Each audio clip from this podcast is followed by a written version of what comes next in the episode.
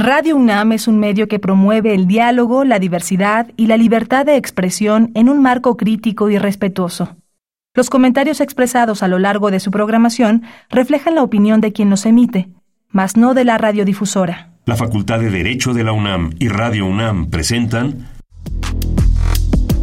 Toda sociedad requiere para su funcionamiento regirse por valores, principios, normas e instituciones. A diario escuchamos, leemos y opinamos sobre temas relacionados con la legalidad.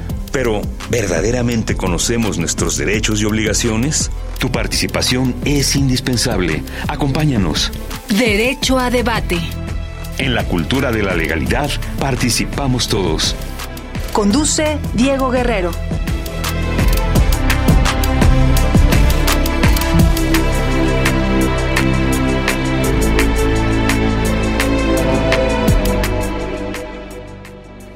Hola, ¿qué tal? Muy buenas tardes, bienvenidas, bienvenidos a Derecho a Debate. En la cultura de la legalidad participamos todas y todos.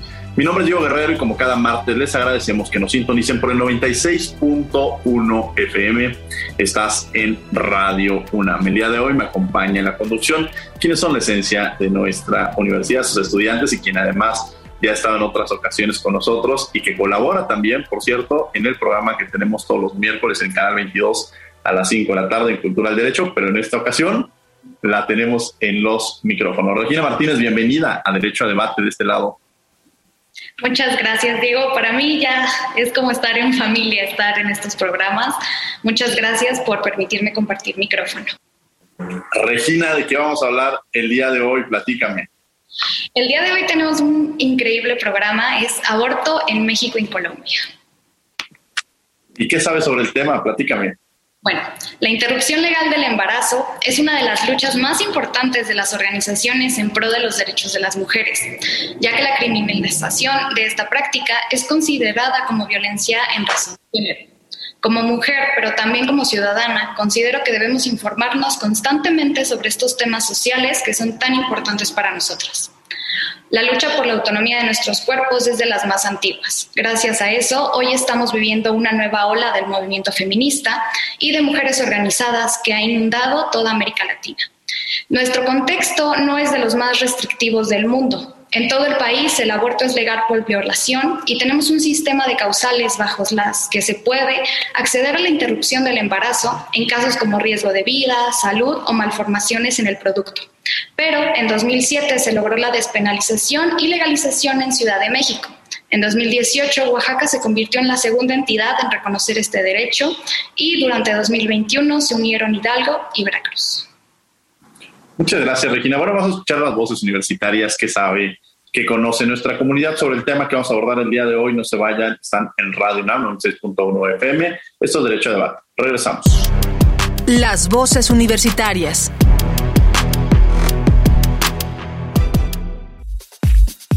¿Qué opinas de la despenalización del aborto? Yo considero que la despenalización del aborto es algo que tiene que hacerse legal alrededor de todo el mundo para la posibilidad de elección de las mujeres, ya que es inconcebible que vayan a la cárcel por tomar decisiones sobre su cuerpo y de su propia vida. Mi opinión sobre la despenalización del aborto es que debería de ser un proceso totalmente legítimo por parte del Estado de Derecho, que no tendría que someterse a ninguna especie de juicio, ya sea penal, civil o administrativo, es una acción que urge en materia de derechos humanos, ya que mientras el aborto siga siendo una acción castigada, las personas que ocupen este procedimiento tendrán que ir a clínicas o a lugares donde este procedimiento se les haga de manera ilegal y que no asegure de manera integral su vida. Entonces, finalmente, con la despenalización del aborto, también habrá que meter mano en asuntos que tengan que ver con educación sexual y con acceso a anticonceptivos de manera informada. Entonces, creo que es una acción en conjunto que atraviesa muchas, que atraviesa muchos sectores dentro de dentro del país. Síguenos en Instagram, Facebook y Twitter como Derecho a Debate.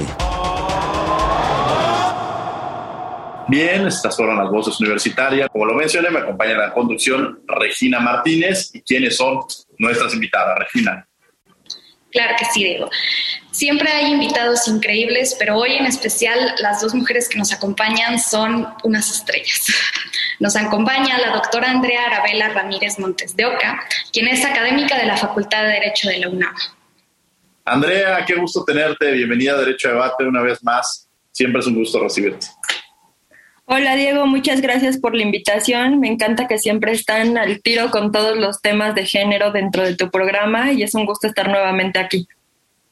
Gracias, al contrario, gracias por acompañarnos, Andrea, que además eres una gran especialista, pero sobre todo también luchadora y defensora este, de estos temas. Bienvenida. ¿Quién más nos acompaña, mi querida Regina? También nos acompaña la maestra Anel Ortega Moreno, quien es académica de la Facultad de Derecho de la UNAM. Anel, bienvenida en esta primera ocasión que esperemos que sea de muchas más aquí a Derecho a Debate. Hola, pues saludando y pues mucho gusto Regina y nuevamente agradeciendo la invitación tanto a ella como a Diego, Andrea, qué gusto poder compartir foro contigo. Bueno, pues vamos a empezar esta conversación. Como ya lo mencionó Regina, el día de hoy vamos a hablar sobre aborto en México y Colombia. Y precisamente pues vamos a empezar definiendo qué podríamos decir o qué, cómo podríamos definir este, el aborto y por qué incluso retomando esta propuesta de analizarlo entre México y Colombia. Andrea, pues sí, principalmente, Diego, se debe justamente a todo lo que sucedió en Colombia la semana pasada, que fue histórico, justamente la decisión de Colombia de despenalizar el aborto, pero también lo controvertido que es al mismo tiempo esta decisión por las 24 semanas que establece para poder ejercer este derecho al aborto. Entonces, de eso vamos a platicar en un ratito y también en México, al ser el 2021 el año más significativo y con mayores avances en este tema a lo largo de la República Mexicana. Interesante que menciones esto, Andrea, y, para quienes nos escuchan, bueno, ha habido un debate histórico que incluso yo lo platicaba antes en mis clases hace pues, 10 años que empezaba a este, clases en la Facultad de Derecho, pues preguntaba, consultaba con mis alumnas y alumnos quiénes estaban a favor y en contra del aborto. Y, y realmente, pues había un tema casi 50-50 constantemente. Sin embargo, a 10 años, me podría decir que es una generación en la cual ha estado más abierta y más vinculada en temas de derechos humanos. Ahora me impresiona que cuando hago esta consulta a los alumnos, pues quizá levantarán dos manos o tres manos este, que están en contra del aborto. Y, esto me llama mucho la atención por este proceso que, quizá histórico en el que se ha ido, han tenido avances los derechos humanos y quizá también en un tema de visibilización. Y como le decía Sandra, también el tema de la codificación. Mientras vivimos en un sistema que está en Colombia, donde ya fue a nivel nacional, pues en México estamos transitando en las entidades de la República, ya Regina lo mencionaba en la Ciudad de México cuando se aprobó, y ha sido pasos quizá paulatinos en los cuales se han venido dando estos casos. ¿Por qué se, ¿Cómo se relaciona el tema del aborto y por qué es importante o cómo lo has visto, Anel, este, estos cambios históricos que se han venido dando en los últimos años? Pues creo que valdría la pena retomar justo la introducción que amablemente nos hizo Regina. No es algo nuevo. Quisiera yo precisar y poner incisivamente el punto sobre la mesa, porque desde la Conferencia sobre Población y Desarrollo del Cairo a finales de los 70 estamos hablando de la existencia de los derechos sexuales y reproductivos y sobre todo lo que también bien decía Regina, este tema de la libre decisión sobre el cuerpo, que es un concepto que pues, se ha decantado a lo largo de estos casi 40, 50 años, que ahora denominamos autonomía productiva. Precisamente, tal vez lo que tú puedas ver en esta transición en las y los alumnos, creo que tiene que ver con el conocimiento que ahora ya en las facultades de Derecho hemos venido impulsando desde diferentes frentes, diferentes personas, actores sociales, el que se enseñe en la Facultad de Derecho, en las facultades de Derecho en el mundo, qué significan los derechos humanos, por qué es importante tener en cuenta los tratados, los precedentes, las sentencias, y creo que eso se ha visto indiscutiblemente reflejado en las sentencias que mencionaba Andrea. De entrada, los posicionamientos de las Supremas Cortes o de la Corte Constitucional, tanto en Colombia como en México, se han visto directamente influenciadas. Creo que también aquí hay que separar dos cosas. Una es lo que el debate en el público abierto pudiera opinar sobre un tema y la otra lo que es el, el debate informado desde las facultades, las estudiantes, pero también los operadores en el sistema de justicia. Andrea, una pregunta. ¿Por qué aquí en México no podemos avanzar con la misma rapidez o eficacia que en Colombia respecto al tiempo para poder considerar legal un aborto, ya que hay una diferencia del doble de tiempo comparado con la Ciudad de México? Bueno, las discusiones respecto a eso han sido muy controvertidas en cuanto a cuáles son los estudios científicos, digámoslo así, que tienen fundamento para establecer 12, 16 o 24 semanas.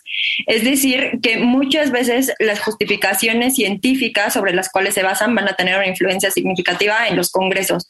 Pero eh, en el caso de Colombia, no nada más se vio esto para, para aumentarlo a 24 semanas, sino que también se intentó ver o visibilizar cómo el problema en Colombia era también un problema que atravesaba cuestiones de clase, cuestiones de mujeres menores de edad que necesitaban tener esta ampliación del tiempo y sobre todo el porcentaje de mujeres que lo que, que realizan un aborto después de las 10 semanas de gestación es muy poco, por lo que ese, esa extensión del tiempo iba a beneficiar a largo plazo a las mujeres que tenían menos posibilidades de acceder a este derecho. Y lo mismo sucede en diversas decisiones también en México en las cuales se visibiliza esta necesidad de aplicar la interseccionalidad al momento de, aplicar, de, de, de entender y de comprender el derecho al aborto. Sin embargo, pues vemos cómo en México sigue prevaleciendo esta idea de las 12 semanas, sobre todo por un tema más allá de, de, un tema de género o el tema de autonomía reproductiva del que hablaba Anel anteriormente, más por un tema de cuestiones políticas. Interesante esto que, que mencionas, Andrea y que además pues, reflexionemos estos intercambios, estas visibilizaciones entre México y Colombia. Regina Martínez, que nos acompaña en la conducción, los micrófonos son tuyos. Claro, también Anel nos mencionabas todo este camino histórico que ha recorrido esta lucha por el aborto legal, pero a pesar de ello sigue existiendo un prejuicio moral muy grande, tal vez no tan lleno, pero sigue existiendo este prejuicio. ¿Por qué crees que se debe? Bueno, sobre esta parte quisiera un poco a lo mejor ir tocando cosas más concretas, ¿no? Cuando hablamos de Colombia y la despenalización, implica reconocer que sigue siendo un delito. En el caso de México, lo mismo. Y que hablemos de despenalización significa que existe aún en los códigos penales una figura que eh, sanciona a las mujeres por realizar un aborto. Precisamente esta parte de la religión, no un aspecto de la vida privada que no tendría por qué influir en la vida pública en un Estado laico democrático, en un Estado constitucional de derechos humanos, me encanta el tema justamente de la Corte Constitucional de Colombia. El antecedente que tuvimos el 21 de febrero recientemente con esta extensión del plazo de las 24 semanas no se da solo, no está aislado. Creo que es importante que el auditorio sepa que antes ya había existido un pronunciamiento de la Corte Constitucional colombiana, es la famosa sentencia C355. Por ahí justamente, entre otras cosas, además de hablarnos las, eh, de las hipótesis en las cuales no se puede penalizar a las mujeres, la Corte hace todo un desarrollo de por qué esta decisión no debería ser moral, porque esta decisión no debe recaer en el argumento de la vida privada, del ejercicio de una libertad religiosa. Es contundente y yo les invitaría a todas a leer esta sentencia. Es contundente al decirle al gobierno, digamos, a los demerentes niveles del de, Estado, uno, no es un tema de moral, Dos, es un tema de justicia social y de derechos humanos. Y tres, precisamente es un tema de defensa, garantía, no solamente del ejercicio de un derecho a la autonomía reproductiva, sino además, como bien lo decía Andrea, también forma parte de los contextos en donde se comete violencia de género contra las mujeres, ya sea que estemos hablando de violencia sexual, pero también estamos hablando de contextos sumamente particulares de pobreza, donde Colombia y México comparten escenarios muy similares. Estamos hablando evidentemente de estados con muchas diferencias. Aquí hablamos de un federalismo, y hablamos de un centralismo, pero me parece que compartimos elementos culturales muy interesantes y que justamente cuando esta sentencia de este Tribunal Constitucional nos dice que no es un tema moral, que es un tema de justicia, de justicia social y de respeto a derechos humanos, y que el papel del Estado es ser laico democrático, y en ese punto es muy firme en decir que los derechos de las mujeres son los que prevalecen, creo que eso tendría que ser un punto de partida en un ejercicio de derecho comparado constitucional. A mí me parece que es una de las cortes que ha tomado una posición muy clara, seguida también tal vez por ahí de Argentina. Me justamente siempre me queda de ver, no sé Andrea, ¿tú qué piensas? Me queda mucho de ver la Suprema Corte de México cuando no retoma también estas otras partes en reafirmar el papel laico del Estado en este tema muy particular. ¿Qué hacer, Andrea? A ver, pensemos en alguien que nos está escuchando. Alguna vez una alumna en la facultad me decía que tenía un pequeño y me decía que cuando fue en esta búsqueda del aborto iba en preparatoria, pues eh, el tema de la información es muy importante porque cuando se acercó con una enfermera prácticamente le dijo que iba a caer en el pecado, que iba a matar a un ser y que casi casi le iba a aparecer. Entonces, de pronto este tema de mala información, de desinformación más bien, en el cual esta, esta persona tomó esa decisión que le cambió la vida por completo, frente a un escenario en el cual pues no se le dio la información que hubiera, le hubiera permitido tomarla de la mejor manera. ¿Qué, qué, cuál es el proceso que se sigue para quienes nos están escuchando y que quizá de pronto digan, a ver, estoy embarazada y quiero realizar un aborto? ¿Qué, ¿Qué, es lo que se hace? ¿Cuál es el procedimiento que se debe seguir? ¿Cuáles son la normatividad que sigue? Un poco para esclarecer y que también se tenga la información de qué se debe hacer en un momento determinado. Andrea Ramírez Montes. Sí, bueno, justo eso, Diego, y digo, sacando un poco lo que tú mencionas, a mí me tocó estar en la preparatoria justo antes de que se regularizara el aborto en la Ciudad de México. Y era impresionante ver la cantidad de chicas, compañeras mías de la universidad, que terminaron la prepa con hijos. O sea, solo en mi salón de sexto de prepa hubo 13 embarazadas. Y me tocó ver casos muy fuertes como de aborto, en los cuales siguen teniendo, eh, digamos, secuelas de ese tipo de cuestiones, ¿no? O sea, eh, secuelas psicológicas sobre el proceso y cómo fue el proceso tan complicado para cada una de ellas. Entonces, digo, esa pregunta eh, que, que, me haces me lleva como mucho a pensar también en cómo son diferentes ahora las generaciones que tienen esta posibilidad de, de llegar al aborto, eh, sobre todo en todos estos estados, porque también es importante mencionar que al no estar regulado, regulado en todos los estados el tema del aborto, implica también que muchas personas que no pueden desplazarse a otras ciudades siguen teniendo estas mismas problemáticas que nosotros dejamos de ver en 2007. Y también cómo se atraviesa, y lo vimos muchísimo con el tema de objeción de conciencia que bien tocaba en él, eh, el tema de la religión, de las creencias personales, mm, mm, por arriba de los derechos de las mujeres. Y entonces ahí es cuando tenemos nosotros una problemática significativa al momento de cómo enseñamos entonces a las mujeres a cuidarse, a acceder al aborto, qué información damos. Y creo que ahí está mucho también el tema de cómo ejercemos esa parte de educación de los derechos sexuales y reproductivos. O sea, ¿qué es lo que estamos enseñando cuando hablamos de derechos sexuales y reproductivos? ¿A utilizar un condón? ¿O estamos hablando en las clases sobre cómo utilizar una toalla femenina cuando vas a menstruar. O sea, y realmente no hay información completa sobre cómo acceder a este tipo de derechos y también otro tipo de derechos, o sea, cómo eh, cómo encontrar placer dentro de las relaciones sexuales, o sea, cómo tienes derecho también a esta información, pero no se da, o sea, no, no existe, porque no se piensa en estas políticas de los derechos sexuales y reproductivos. Ahora, concretamente en la pregunta que haces, eh, depende mucho del Estado, es como justo depende del Estado el qué hacer, ¿no? O sea, por su, hay instituciones privadas que realizan estos procedimientos, hay organizaciones de mujeres que se dedican a hacer acompañamientos a aborto y que, eh, que brindan apoyo a las mujeres que no pueden eh, realizar abortos dentro de sus estados y ya sea apoyan con medicamentos o apoyan eh, ayudando a traerlas a las ciudades donde está permitido o en su caso las instituciones de gobierno que tienen la obligación donde está legislado de esta forma para poder atenderlas a cada una de ellas. Sin embargo, también siguen existiendo muchísimos prejuicios, muchísimos etiquetamientos hacia las mujeres que acuden a estas instituciones. Entonces, digamos que todavía falta mucho, no nada más en la parte de justicia o del sistema de justicia, sino también en la parte de las políticas públicas y la parte de formación desde una edad temprana. Gracias, Andrea, que menciones esto, porque creo que pues, nos das un panorama un poco de esta situación, el tema de la educación. Como tú lo mencionas en alguna ocasión, en, algún programa que hablamos, se, mencionaba justo que parte de esta idea, como tú lo dices, del tema de cómo ponerse un condón, que muchos de los jóvenes no saben hacerlo, incluso los embarazos en secundaria surgían en muchos en torno, los números lo decían así, por el simple hecho de no saber cómo ponerse un condón y frente al escenario de que, de que se encontraban con la pena de hacerlo o no hacerlo, pues muchos los embarazos. Y también estos derechos sexuales y reproductivos, repito, en este escenario en el cual es como tú lo decías, hasta el hecho del placer y que como de pronto hubo una época y en este contexto histórico que platicaban él, en el cual prácticamente solamente el hombre podría disfrutar y la mujer prácticamente no existían estas, estas posibilidades, que habla mucho de la libertad y es habla de libertad en todos los sentidos, ¿no? Eh, y otra cosa que, que, me gustaría también retomar, eh, que mencionaba Anel anteriormente, el tema de las clases sociales, que decía, efectivamente el aborto ha existido, y eh, quizás se llevaba de forma clandestina o cuando en un momento determinado aquellos que tenían los recursos podían acudir, podían viajar, realizar el aborto, pero realmente en estos abortos clandestinos los que eran más afectados pues es un tema que, que nos muestra las grandes desigualdades sociales.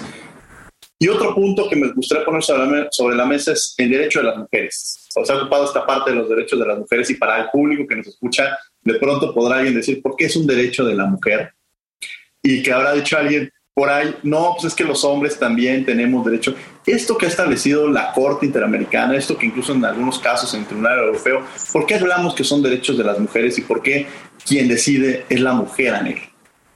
A ver, creo que un tema pragmático es quién se embaraza la mujer o el hombre. Empecemos por ahí. Y me gustaría justo retomar o hilarlo con lo que Andrea nos decía. La educación es un factor importante, pero más que educación, creo que también es el tema de roles y estereotipos.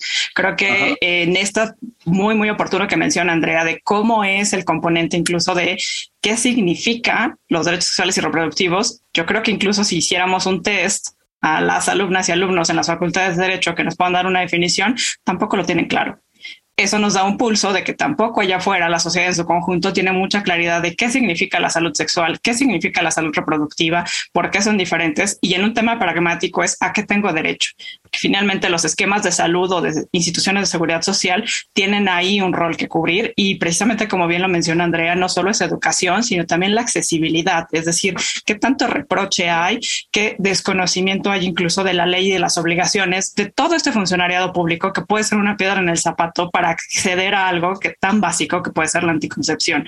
Creo que también ahí pasa muy lamentablemente de noche el que tengamos muchísima claridad que hay sistemas evidentemente orientados mal orientados en un estereotipo hacia la planificación familiar y se nos olvida que también hay una norma oficial que regula el acceso de las niñas y adolescentes a los servicios justamente de salud reproductiva. Creo que también es indispensable que el auditorio sepa que eso existe, que en las unidades médicas de todos los sistemas de salud hay servicios de consejería en materia de acceso a métodos anticonceptivos. No es algo que tampoco se reduzca al uso de condones. Creo que también hay una gran, gran necesidad o hueco de eh, seguir haciendo incluso esta promoción de qué existe allá fuera. Yo creo que también por ahí habrán escuchado toda la carga que implica el tema de la anticoncepción como carga de estereotipo. Es decir, ¿por qué las mujeres tendrían que hacer esto, esta no corresponsabilidad también de esta otra parte de la población? De ahí también el decantar a por qué es un derecho de las mujeres justo atraviesa todos estos temas, ¿no? Atraviesa una cuestión de desigualdad histórica, atraviesa una cuestión de no responsabilidad de todo ese segmento de la población y me parece que el argumento que mencionas suele ser algo que a veces se escucha en debates legislativos que no tiene absoluto sustento pragmático, un poco al contrario de lo que André explicaba en un principio. Hay cifras de cuántas mujeres y ustedes lo podrían eh, por ahí en el auditorio, lo podrían googlear. Hay informes que se dan consecutivamente sobre el uso de la IL en la Ciudad de México. Podemos rastrear justamente la diferencia, el antes y el después en la ciudad. Lo podemos rastrear en informes de UNICEF que nos hablan del impacto real que existe entre las mujeres, entre las niñas, adolescentes y mujeres que acceden a una interrupción legal del embarazo, cómo cambia justamente el acceso a la educación, el acceso a mejores condiciones de trabajo, el acceso a una serie de derechos. Es decir, creo que también hay que ver esta otra parte de no es que sea gratuitamente un derecho de las mujeres, sino tiene un impacto en el desarrollo de la personalidad, tiene un impacto en el propio proyecto de vida. Y creo que también pasa por otro tema de la eh, propia percepción de qué es una persona en el contexto general del derecho, es decir, por qué este tipo de decisiones sobre el propio cuerpo existen o son arrogadas a un tercero ajeno de la persona, la mujer, que tendría que decir sobre su propio cuerpo. Creo que es un tema también desde un punto de vista lógico de a los hombres cuando en la historia del derecho se les ha dicho qué hacer o no hacer con sus cuerpos. Si hay un tema que necesariamente pasa por el dominio y el control, evidentemente, de la población, que atraviesa por todos los temas en los que Andrea es una experta que puede dar mucho mejor cátedra que yo sobre por qué también es el mejor ejemplo de que el Estado es patriarcal, no que sigue existiendo ahí un tema sobre la capacidad de decisión y la capacidad de ejercicio sobre estos derechos sexuales y reproductivos que solo están digamos, segmentados o tienen esta serie de obstáculos para las mujeres, no así en relación con los hombres. Cuando hablamos de estos derechos de las mujeres, atraviesa todo esto. Y más allá de eso, también me parece que lo que tú me preguntabas ahorita, ¿qué pasa con las diferentes cortes que se han pronunciado? Creo que el precedente más claro, aunque no es un tema de aborto, en el caso de la Corte Interamericana de Derechos Humanos, justamente la sentencia de Artaga Murillo contra Costa Rica, que es un asunto de fertilización in vitro, un tema de acceso a técnicas de reproducción asistida, a pesar pesar de que se refiere a eso, habla muy, muy claramente de que los derechos de las mujeres están por encima de las decisiones de otros terceros, como pudiera ser una política de reproducción estatal, una serie de prohibiciones, a qué puedo hacer, qué no puedo hacer, etcétera. Y simplemente para terminar con, con el tema, también pasa por un tema de el Estado en esta posición de diciendo a las mujeres qué hacer o qué no hacer, o esta, le, digamos, este discurso también eh, natalista de reproducirse cuando también una opción es no reproducirse. Creo que también incluso pasa por este tema de el pensar en el aborto implica también el pensar en el papel de las mujeres como eh, no reproductoras o reproductoras, el que incluso nadie se cuestiona, ¿no? Este tipo de temas de qué es lo que las leyes tienen o que los tienen ahí, porque hay una serie de estructuras allá afuera de pensamiento que nos dicen que eso es relevante. Creo que sería la pregunta de por qué es relevante que el Estado se, se interese por los embarazos empezaría yo un poco por ahí. Y no sé, Diego, ¿tú qué opinas sobre el tema de que los hombres tienen aquí un, derecho o qué, cuál es el derecho que tú crees que podría arrogar un hombre para oponerse a una interrupción del embarazo? No, yo coincido contigo, Anel. Incluso hace un par de, yo creo que hace un año, llegó una tesis, por eso hago un poco la pregunta de un examen en el cual yo no participé porque les decía que mi voto iba a ser, eh, o sea, no era eh, propositivo en relación a aceptar la tesis, entonces di mi voto, mi voto negativo y tuvieron que modificar la tesis. En relación a ese tema, me parece que justamente tú iniciabas hablando sobre quién, es, quién cambia, o sea, quiénes son los cambios físicos, psicológicos y demás, es sobre la mujer. Entonces yo partiría precisamente sobre eso que tú mencionas, es precisamente la, que, la mujer la que decide en un momento determinado por todo lo que representa y porque efectivamente yo eh, no podría decir lo mejor que tú como lo, como lo mencionaste, quien se embaraza, quien sufre todos estos cambios, quien los vive, no, no tantos fríos, sino quien los vive en esta parte es la mujer en toda la extensión de la palabra y como también este libre desarrollo de la personalidad, decidir qué queremos hacer en nuestras vidas, pues también hace una modificación completa. Y, este, y considero y comparto contigo el hecho de que son las mujeres las que deben de decidir y me da gusto tener a dos, a tres mujeres que están hablando sobre este tema en este día tan relevante y que además se visibiliza en la sociedad y que además se sensibiliza en la sociedad en torno, en torno a estos temas. Creo que, creo que esa es una de las grandes labores que se tiene desde la educación, como lo mencionaban él, pero también los medios de comunicación jugamos un papel muy importante de difundirlo. También en otra ocasión en el programa me decían, ¿por qué traes a personas hace un par de años? ¿Por qué estás en la discusión de solamente traer personas que están a favor o que, o que están en contra de la penalización. Yo les decía, bueno, pues es que hablamos de un programa que habla sobre los derechos humanos. Y el tema de los derechos humanos nos lleva a que no es que estén, no estamos hablando del tema solamente a favor, sino el punto es que es contrario a los derechos humanos, es penalizar a quien toma en un momento dado esta decisión con la libertad que le merece y sobre todo en decidir qué quiere hacer de su vida, si quiere ser madre, si no quiere ser madre, en todo el contexto que representa en la individualidad de cada persona. Pero bueno, eso es este, una, percepción, pero yo las quiero escuchar a ustedes y para eso le dejo el micrófono a Regina Martínez, estudiante de la Facultad de Derecho, para que continuemos con esta entrevista. Muchas gracias. Andrea, hace unos momentos mencionábamos la desigualdad que existía en cuanto al obtener información acerca del aborto y todas sus consecuencias, por así decirlo. Eso nos quiere definir que tenemos un privilegio como mujeres que tenemos acceso a esta información y acceso a lugares donde podamos acceder a él. Entonces, ¿qué podríamos hacer con este privilegio? Es difícil la pregunta porque yo no lo veo como privilegio, yo lo veo como un derecho, entonces, eh, o sea, como un mínimo más bien que, que tenemos las mujeres. Entonces, eh, entiendo este concepto de, privilegio, digámoslo así, Em, en comparación con otras mujeres que no tienen acceso a todas estas a toda esta información o acceso a servicios de salud o que en sus estados no esté regulado a, lo mejor ahí sí veo una posición eh, digamos respecto a otras mujeres de privilegio. Creo que lo importante es asumir digámoslo así en qué papel nos encontramos nosotros y cómo podemos ayudar o contribuir. Creo que todas pueden hacerlo diferente y a veces eh, algunas lo hacen visibilizando, otras lo hacen acompañando, otras lo hacen manifestándose, otras lo hacen legislando, otras lo hacen defendiendo a mujeres que están en las cárceles. Es decir, o sea, no hay como un rol exclusivo de qué hacer ante esta posición que tenemos nosotros digamos, más privilegiada que otras mujeres. Creo que eh, es más también esa idea, al menos en la parte educativa, yo me quedo como mucho con la idea de ir justo con lo que decía Anel, ir deconstruyendo ciertos estereotipos de género que existen alrededor de la sociedad y sobre todo la sociedad mexicana y latinoamericana, extendiéndolo también un poco a Colombia, que es justo la idea de que las mujeres somos madres y que además de que tenemos que ser madres a fuerza, y que se romantiza también la idea de la maternidad, que eso es también un tema, porque justo en el proyecto de vida de las mujeres también te viene una idea de ser madre es lo máximo, ser madre es completamente maravilloso y todo va a ser color de rosa cuando no te cuentan las desveladas que te aventas en la noche, cuando no te cuentan los días de enfermedad, cuando estás ahí eh, ahora en pandemia, por ejemplo, y el tema de cuidados cobró relevancia dentro del discurso público porque se vio la cantidad de trabajo que tenemos las mujeres todos los días entre el trabajo remunerado, el trabajo doméstico y el trabajo de cuidados. Es decir, todas esas cuestiones que también van de la mano del proyecto de vida de las mujeres, es importante que también desde la educación no nada más hablemos en el término de derechos y vernos súper legalistas, sino que también ayudemos a los y las jóvenes a ver todas las implicaciones que tiene alrededor, digámoslo así, de tener un hijo o no tenerlo y que también está bien, o sea, y que las decisiones están bien.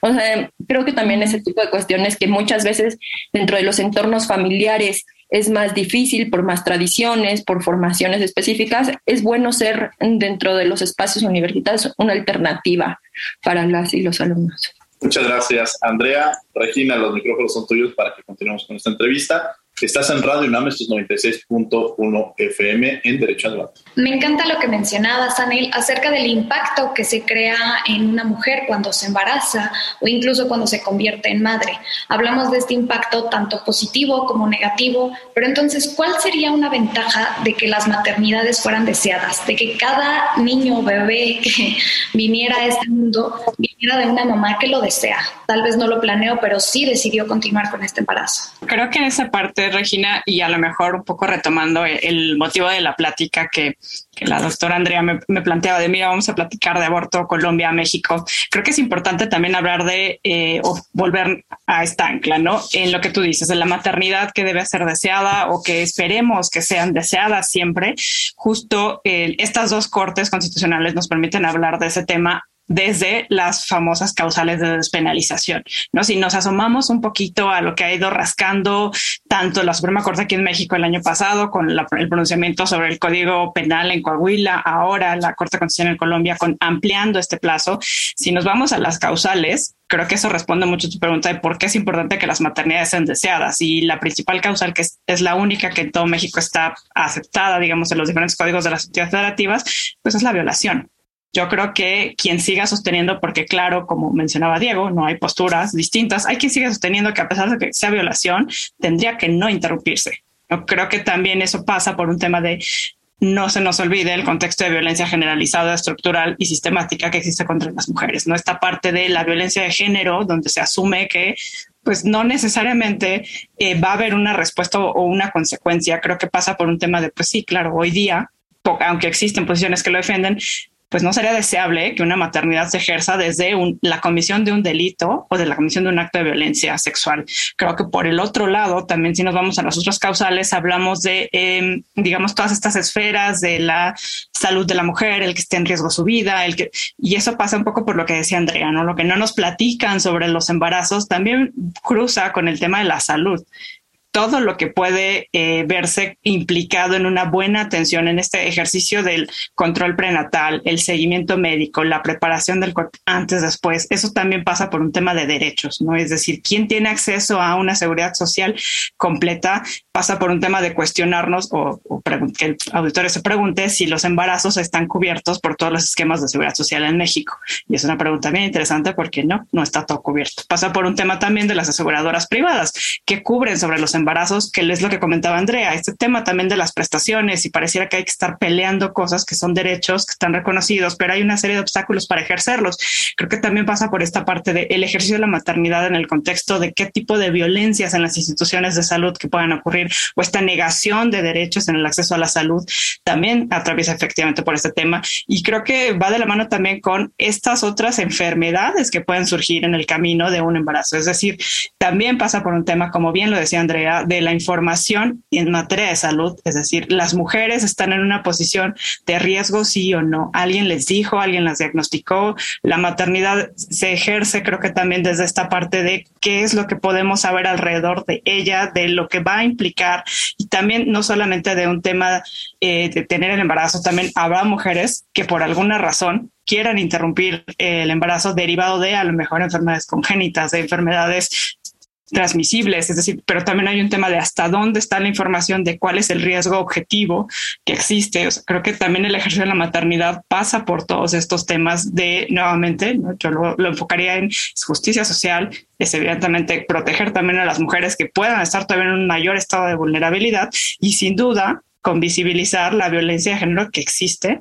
También en este gran amplio esquema de las cosas no se reduce a la violencia físico-sexual, también se reduce a la violencia psicológica. ¿no? También creo que es importante tener en cuenta que en el embarazo puede existir violencia psicológica y una serie de factores que te lleven a no decidir o a decidir algo que no necesariamente estás como desmenuzando, ¿no? Un, poquito en lo que tú te preguntas, Regina, de cómo es que una maternidad puede ser efectivamente deseada. Creo que hay que sentarlo sobre el gran esquema de las cosas de esta violencia contra las mujeres. Mitos y realidades. Quiero entrar con esta parte de que de pronto estos argumentos que se han ocupado, ustedes mencionan que algunas entidades de la República lo han aprobado, pero seguramente habrá unos puntos en los cuales se han utilizado dentro del debate para no permitir o para mantener la penalización en torno al, al aborto. ¿Cuáles son estos mitos y quizá esta confrontación para quienes nos están escuchando y tengan porque dicen, seguramente yo un día escuché de un diputado o alguien me dijo esto. Es decir, estos argumentos que se han utilizado y, si me pudieran ayudar también a ver la otra cara de la moneda, las realidades efectivamente o cómo desmembrar estos discursos que muchas veces se utilizan. Es una pregunta para las dos, pero empezaré con Andrea Ramírez Montes de Oca.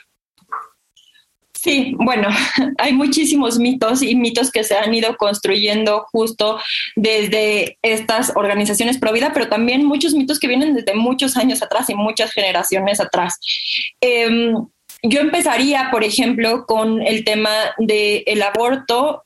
No te va, o sea, abortar en este momento no te va a permitir tener hijos en un futuro que es uno de los temas que, que, siempre te ponen, sobre todo en embarazos adolescentes, y te dicen, es que si abortas ahorita ya después, cuando quieras y cuando estés casada, y entonces ya nadie te va a querer, y entonces, o sea, empieza a ver todo, justo lo que decían él, una cuestión de violencia psicológica constante respecto a esto. Y no, justamente los datos explican que no existe tal problema. Eh, podría existir, justamente dentro de estas clínicas clandestinas que hacen procedimientos que no están regulados, entonces ahí sí puede haber problemas, pero cuando lo hagan profesionales en la salud, no, no es. Yo creo que de los mitos que más he escuchado es el se va a volver un uso indiscriminado y las mujeres van a tener siete abortos porque entonces van a estar abortando y abortando. Creo que eso es un tema también de, a ver, ojo, para algo existe la educación sexual y para algo existen las políticas públicas sobre métodos de anticoncepción entonces, si pensáramos en ese imaginario del mito de, claro, todo el mundo va a estar abortando todo el tiempo, uno, como bien dice Andrea, los datos duros, al menos con la ILE en Ciudad de México, nos permiten decir que no. De las, por poner un ejemplo, 25 o 28 millones de personas que circulamos en esta ciudad, obviamente no hay 28 personas de 28 millones de personas cometiendo, eh, cometiendo o haciéndose abortos. Creo que también es un tema de desinformación y de desconocer que hay otras obligaciones del Estado para educar en materia de educación sexual y para proveer de también servicios anticonceptivos y además a dos, dos grupos de poblaciones, a hombres y a mujeres, y también a todas aquellas personas gestantes que estuvieran con esta necesidad. Creo que es incluso es un mito que es súper peligroso porque nos permite o, nos hace brincarnos de la ecuación todas estas obligaciones del Estado. No, no es solo el tema del aborto, es el tema de qué pasa con niñas y adolescentes, es el reconocerle derechos a niñas y adolescentes, a mujeres en edad temprana. Es decir, hay como toda una cadena y lo quieren reducir a algo blanco y negro. Otro los bebés sienten. O sea, es como, ese es como otro de los grandes mitos que hay alrededor del tema y que justo van hacia el tema de la culpa y cómo la culpa y la carga que tienen las mujeres sobre este tipo de cosas va a estar ahí como una constante responsabilidad que deben de sentir las mujeres hacia esto. Y no, justamente en el caso de Argentina, por ejemplo, los estudios que presentaron científicos sobre el sistema nervioso, sobre todos los sistemas, digamos así, o sea, un estudio bastante médico de si sienten o no sienten los fetos, no estamos hablando de bebés, si sienten los fetos, no, no sienten y no, no les estás causando dolor y no estás afectándolos de alguna forma.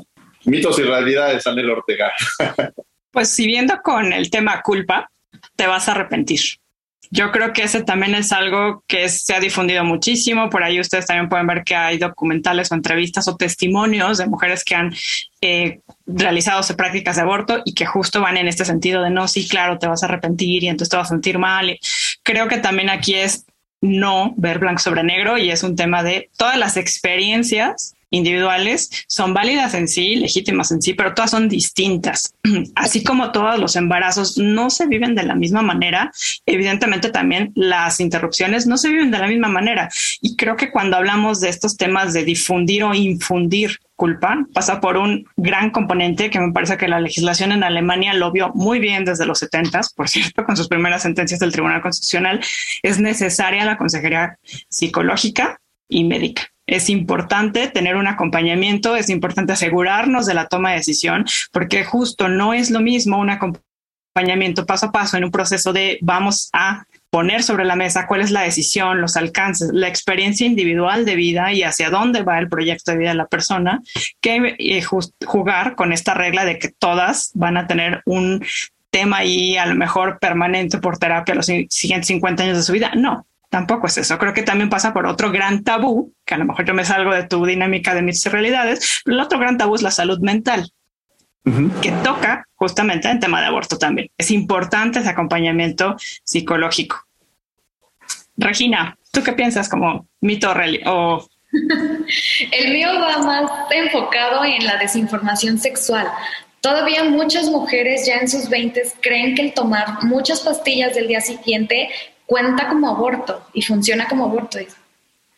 No, eso no funciona de esa forma. Pero pues. Bueno, esta dinámica ha sido muy interesante porque además nos ha permitido encontrar muchos de los argumentos que, que muchas veces son utilizados de forma errónea y pues también reconocerlos, sobre todo con tres mujeres que este, nos ilustran a quienes nos, están, a quien nos están escuchando a través de Radio UNAM, de la frecuencia 96.1 FM, y sobre todo entender los cambios que se van viviendo en torno a los derechos humanos y visibilizarlos, que creo que es una de las grandes responsabilidades que tenemos desde Derecho a Debate. Regina, para continuar con esta entrevista. Usted, Andrea, nos mencionaba acerca de todo este estereotipo que se nos impone a las mujeres de tienes que ser mamá, si eres mamá vas a ser feliz, en algún punto tienes que ser mamá. Y existimos mujeres que tal vez en un futuro inmediato o lejano no lo vemos, pero sentimos una culpa moral. ¿Cómo podríamos deslindarnos de este sentimiento que tal vez nos imponen de generación en generación? Creo que porque va de la mano de dos cosas, o sea, va de la mano de un trabajo personal, o sea, de un trabajo de ser firme ante las decisiones que tú estás tomando y que esas decisiones son decisiones que van con tu proyecto de vida. Creo que primero se necesita como mucha claridad individual en lo que se quiere, en lo que se quiere hacer y cómo se quiere hacer y si en ese proyecto entra o no entra un hijo con todas las implicaciones que, tiene y sabiendo todas las implicaciones que tiene, porque, o sea, puedes aventarte al aire y decir, órale, va, pero eso no implica que de verdad asumas las responsabilidades. Y la otra es la parte del compromiso social, o sea, para tratar de quitar, digámoslo así, esta carga que hay hacia las mujeres, ¿no? O sea, que implica la parte de que quienes somos madres socialicemos estas experiencias, que hay muchas positivas y, muchísimas, pero también estas experiencias que, que, cuesta más trabajo lidiar con ellas, que no te enseñan cómo, cómo trabajar en ellas y que también es necesario que las mujeres sepan a qué es a lo que van, o sea, y que con esto digan, voy, no voy, decido, no decido, ¿qué hago? ¿No? Creo que esa cuestión también de ir quitando culpas no es nada más un tema de, del aborto, sino también es un tema de distribución de responsabilidades y que las cargas de los embarazos, las cargas de crianza, todas esas cargas no pertenecen únicamente a las mujeres. Y creo que ese es un proceso que aunque suene... Eh, digamos que me escapo a la respuesta a la pregunta, es un proceso cultural que todavía nos falta como varios años llegar a, a ello. Retomando el tema acerca de que los hombres tienen una participación o tienen un voto en cuanto a las decisiones del aborto de nuestro cuerpo, ¿usted considera que podríamos dejar de que los hombres sigan legislándonos? ¿Podríamos detener que sigan siendo partícipes de estas decisiones? Eh, justo es que ahí no hubo como Andrea, yo nos peleamos por la respuesta.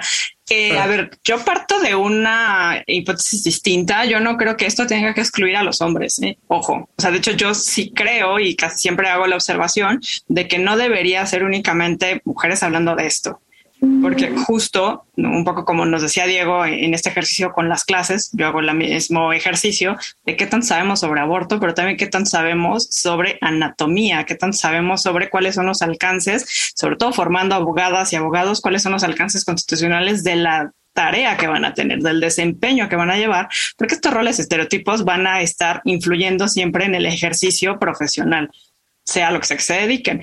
Creo que aquí lo primero que yo siempre les digo es justo no es un tema exclusivo de mujeres, porque también me ha tocado que muchos eh, alumnos quieran evadirse de la pregunta, la misma que tú me formulas, y me dicen, no, pues es que es decisión de, de ustedes, ¿no? Yo, yo ni opino, no, no me meto, no sé que me vayan a meter los jitomatazos, pero creo que se refiere, o mi postura es la contraria es vean lo que ya se ha hecho desde el derecho internacional, desde otros tribunales constitucionales, es decir, no estamos allá fuera aislados, formamos parte de un sistema jurídico dinámico que además tiene que justamente nutrirse de estándares, y creo que aquí es donde se nos pierde la otra parte, para la mejor protección de las personas. O sea, no es de que yo te diga a ti, Regina, qué hacer o que Diego un día se convierte y entonces diga todas, pues no me importa qué opinan y ahora el aborto absoluto está prohibido, etcétera. O sea, creo que es un tema de cuál es el objetivo del derecho, ¿Para qué existe la norma? ¿Para qué existe la tarea del legislador? Es más, ¿por qué existe un Congreso? Pues en teoría se supone que es para la mejor protección de las personas, porque en teoría estamos en un pacto social en donde velamos por los intereses y los derechos de unas y otros. Creo que es importante salir también de esa discusión que no nos lleva a nada, ¿no? Donde solo es un tema de mujeres y entonces vemos paneles completos o de puras mujeres o de puros hombres. Es, no, se trata de que haya una corresponsabilidad en donde hay que entender qué nos toca y qué también podemos aportar al debate y qué mitos nos podemos quitar de la cabeza, como bien decía Diego, qué otras cosas están no teniendo muy clara las y los eh, compañeros, compañeras, y yo también diría los abogados que no le entran a este tema, que no leen sobre el motivo no solo judicial, sino como bien decía Andrea, los estudios científicos que están ahí, que respaldan muchas cosas, porque ha cambiado muchísimo desde la histórica sentencia de Roe contra Wade hasta esta semana, la semana pasada, ¿no? Colombia y su ampliación de los plazos, insertándose en una serie de legislaciones que tú bien ya mencionabas, Regina. Hay muchísimos otros estándares con más semanas, con menos semanas, semanas intermedias, pero pues que no se nos olvide que es algo que no solo nos compete a las mujeres, sino a todas las personas con el único objetivo de asegurar el pleno gozo y disfrute de derechos de todas en el máximo bien posible de ejercicio en buscada también de un proyecto de vida y yo sí lo diría un poco también en el contexto, a lo mejor suena a una tradición constitucional distinta, pero sí en el ejercicio legítimo de la búsqueda de la felicidad de cada persona. Andrea Ramiro. Sí, yo quería complementar, ya me vieron así con ganas de complementar y sí, justo, eh, es que es eh, muy controvertido, o sea, como este tema, viéndolo desde los feminismos, ¿no? O sea, cómo ciertos feminismos proponen una agenda separatista y cómo hay temas que conciernen a toda la sociedad, o sea, en general, todos los temas que, que importan a las mujeres no es nada más unilateral, no es como nada más las mujeres vamos a generar procesos de autocuidado, sino también los hombres tienen que generar un proceso de cambio, es decir, las discusiones no se pueden quedar de un solo lado. Y lo mismo pasa con el tema del aborto. Y también, digo, para no repetir todo lo que dijo Anel, que coincido completamente con ella, tampoco tener puras mujeres garantiza estar, eh, digamos, con una decisión que, que sea pro aborto o pro despenalización del aborto. O sea, también eso es importante anotarlo. En el Congreso mexicano tenemos muchísimos ejemplos que no sé si estoy permitida darlos, pero los omito. Pero sí tenemos muchos ejemplos de, de mujeres que están en contra de esta agenda, que lo han hecho explícito y que también nosotros tenemos que ver cómo esa, eh, esa representación que nosotros tenemos no es una representación sustantiva de la agenda de género. Y eso también te lleva a todo otro debate que podría ser cómo estamos votando. ¿Estamos votando por una agenda realmente feminista o estamos votando por un lugar de una mujer, no? O sea, pero bueno, digo, ya ahí me salgo tantito, pero eh, también es importante verlo porque de ahí depende cómo se legislen, cómo se construyen nuestros derechos y tenemos ahorita iniciativas que también podrían ser como muy controvertidas en otros temas, eh, gestación subrogada, por ejemplo, que, que, también trae mucho de solo las mujeres opinan, solo estos temas opinan. Entonces, eh, es, es una pregunta interesante, pero sí es una pregunta que necesita mucho esa puntualización de que necesitamos la participación de todas y todos.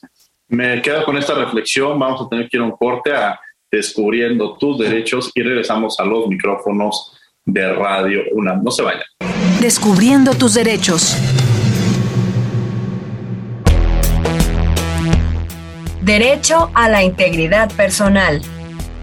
Toda persona tiene derecho a que se respete su integridad física, psíquica y moral es decir, a no sufrir afectaciones en su cuerpo o en su mente. En consecuencia, nadie debe ser sometido a torturas ni penas o tratos crueles, inhumanos o degradantes.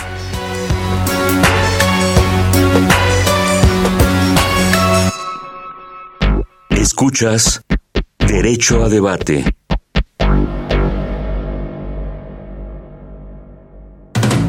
La última y nos vamos. Bien, estos fueron Descubriendo tus derechos. Estás de regreso en Radio UNAM 96.1 FM en Derecho a Debate. En las redes sociales estamos en Facebook, Instagram, YouTube y Twitter como Derecho a Debate. La última y nos vamos, Anel Ortega.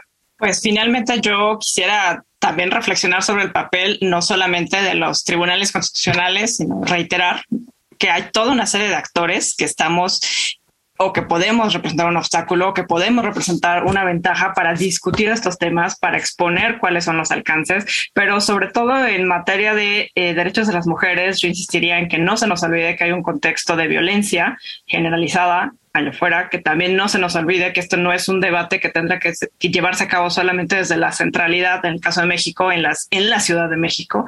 Es importante volver a ver las otras realidades, los otros contextos de otras violencias, de otras situaciones de discriminación racial o por condición incluso de extranjería o migración de las mujeres que incluyendo también a niñas. ¿no? Yo me quedo también en esta otra parte que solemos ignorar cuando hablamos de mujeres accediendo a aborto, también es hablar de niñas y adolescentes accediendo al aborto. Creo que desde la práctica profesional, lamentablemente, me ha tocado ver casos de niñas justo teniendo embarazos, viéndose cursando embarazos que no tendrían que estar cursando, máxime cuando son víctimas de algún delito. Yo me quedo en esta parte en donde las invito a todas en el auditorio y y a leer, a buscar estas sentencias, a entender por qué es un derecho de las mujeres y también a cuestionarnos en nuestra vida privada qué es lo que hacemos o no hacemos para reflexionar sobre esta autonomía reproductiva de las mujeres. Gracias, Andrea Ortega. Andrea Ramírez Montes de Oca, la última y nos vamos. Bueno, yo creo que es súper importante hacer un ejercicio como el que hicimos ahorita, de ir cuestionando estos mitos y estos estereotipos que tenemos, hacerlo en lo individual, cada uno de ustedes, qué son los mitos, cuáles son los estereotipos que ustedes tienen alrededor del aborto, sí, pero también alrededor de todos los temas de derechos sexuales y reproductivos. Y eso implica conocerlos, y eso implica estudiarlos, y eso implica reflexionarlos, y eso implica que si tu profesor de X materia no te enseña cuáles son los derechos sexuales y reproductivos, ustedes como generación de nuevos abogados y abogadas tienen la obligación de conocerlos, tienen la obligación de conocer la nueva eh, jurisprudencia, las nuevas decisiones que se van tomando, pero también de ir conociendo otras cuestiones que no, no necesariamente se dan en clase. Y por el otro lado, ayudar a que más profesores y profesoras conozcan también de los derechos sexuales y reproductivos y se lleven estos temas a las clases, se lleven estos temas para tener también abogados y abogadas formadas no únicamente en cuestiones, digamos, eh, generales del derecho, sino en cuestiones específicas que atañen a los derechos de las mujeres. Y algo que no tocamos eh, tanto en, en, esta conversación, el tema de las personas gestantes, que es algo que también se ha retomado últimamente dentro de las decisiones, eh, eh, dentro de las decisiones en el tema de aborto específicamente. Muchas gracias, Andrea Ramírez Montes de Oca. Regina Martínez, la última nos vamos. Obligar a alguien a mantener un embarazo no deseado o a buscar un embarazo, un aborto inseguro, es una violación de sus derechos humanos, incluidos los derechos de la intimidad y su autonomía física.